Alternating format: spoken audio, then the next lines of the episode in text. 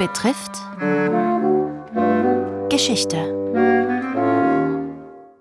Diese Woche auf Jahr und Tag zur Geschichte der Kalenderrechnung. Heute der Kalender der Römischen Republik, erzählt von dem Historiker Wolfgang Hameter.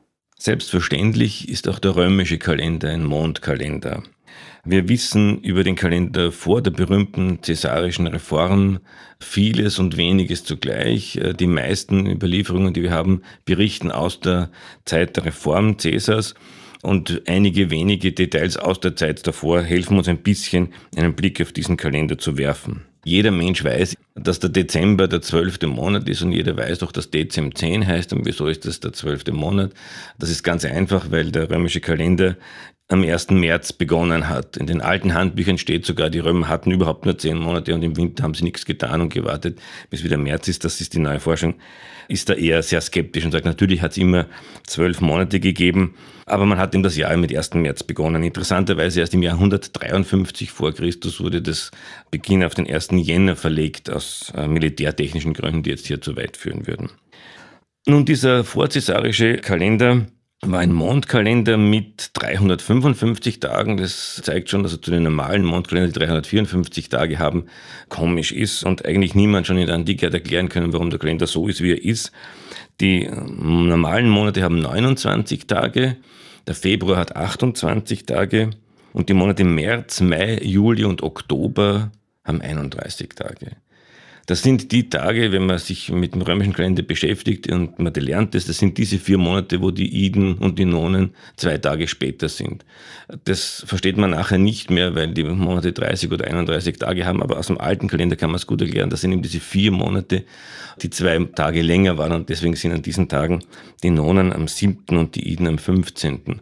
Aus diesem alten Kalender erklärt sich das. Warum das so war, weiß eigentlich niemand. Nicht einmal in der Antike wussten sie das.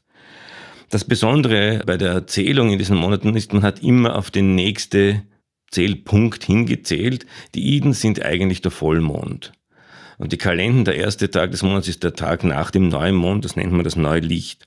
Und da dürfte ein Priester vorgegangen sein und gesagt, jetzt dauert es noch fünf Tage, bis die Nonen sind, dann heißt es Halbmond, und 13 Tage, bis Vollmond ist. Und dann zählt man wieder zum Neumond hin.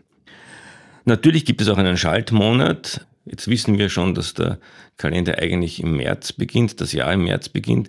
Das heißt, äh, der Schaltmonat ist logischerweise, der letzte Monat ist der Februar.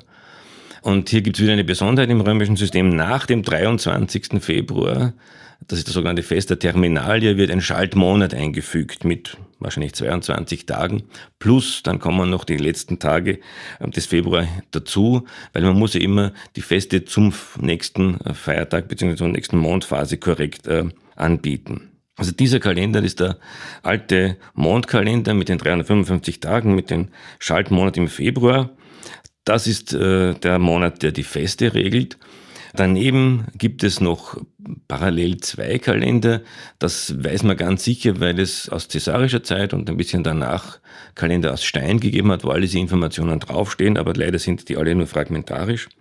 Es gibt jedenfalls noch eine Acht-Tageswoche, die den Markt symbolisiert. Also jeder neunte Tag ist Markttag und das wird durch Buchstaben von A bis H angegeben. Das heißt, man schaut am Kalender nach, heuer ist der B-Tag, der Markttag, da muss ich in die Stadt gehen, um meine Produkte zu verkaufen oder einzukaufen.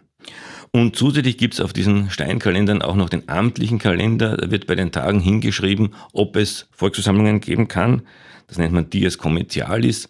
Oder ob der Prätortag, das ist ein, ein Dies Festus. Und dann gibt es die Tage, wo das beides nicht ist.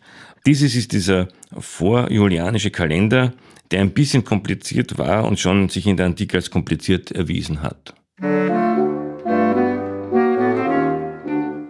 Sie hörten den ersten Teil einer Reihe über die Geschichte der Kalenderrechnung.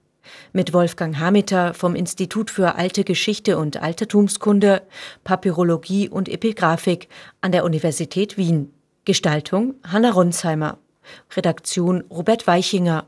Morgen die cäsarische Kalenderreform.